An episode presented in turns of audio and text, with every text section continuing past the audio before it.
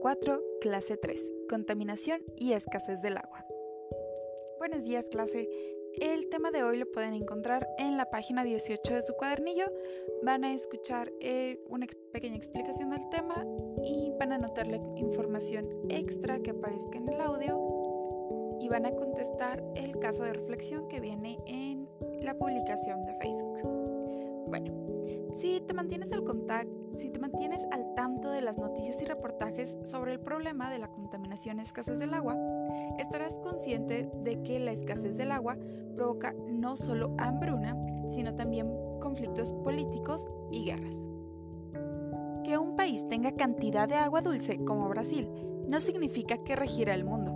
La experiencia con el petróleo muestra que la extracción, el procesamiento y la distribución del crudo requiere dinero por lo cual los países poderosos están en condiciones de explotarlo o apropiárselo por la vía bélica. Lo mismo puede suceder con el agua, a menos que la racionalidad y la ética triunfen sobre la codicia y el poder. El agua es un tesoro natural de valor incalculable, mucho más valiosa que el oro o el petróleo. De ella depende la estabilidad del planeta y la continuidad de las especies que habitan en él. Por eso, todo lo que perjudique a los mantos acuíferos repercutirá directamente en los ecosistemas. Es preciso cobrar conciencia y ayudar a vigilar la manera en cómo se administra y consume este líquido. Cuanta más agua se despilfarre, más embalses y depuradoras harán falta. Y la construcción y funcionamiento de estas instalaciones provoca deterioro ambiental.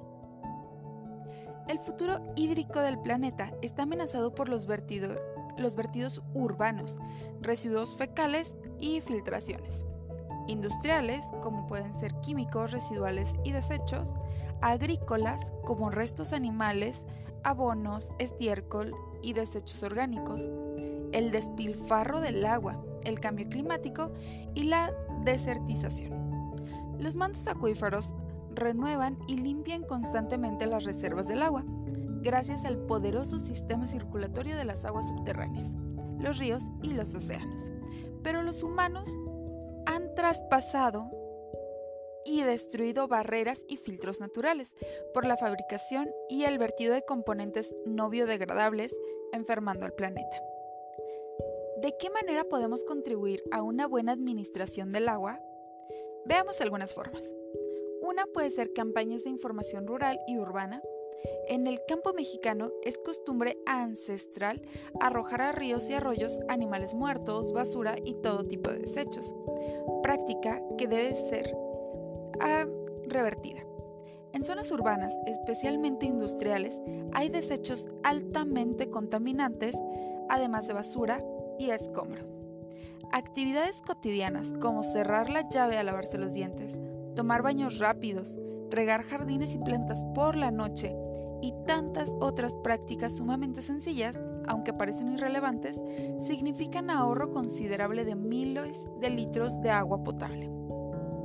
Se sugiere aplicar políticas de ahorro para controlar el precio del agua, premiar el bajo consumo y penalizar lo contrario, castigar abusos, imprudencias y despilfarros instalar sistemas de riego para mejorar el aprovechamiento del agua, prohibir el uso de agua potable para regar campos de golf, jardines públicos y evitar pérdidas por conducción y transporte.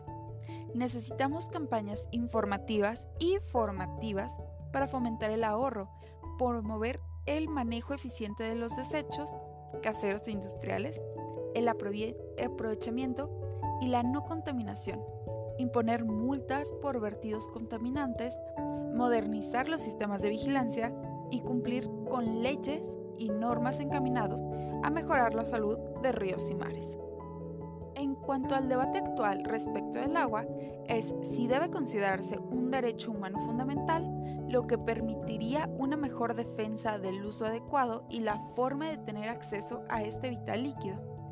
En todo el mundo se vive la escasez del agua en sectores que suelen ser los menos favorecidos económicamente. Bueno chicos, hasta aquí llegamos en la clase de hoy. Si tienen dudas, por favor déjenmela en los comentarios y está su actividad en la publicación. Nos escuchamos la próxima clase. Bye.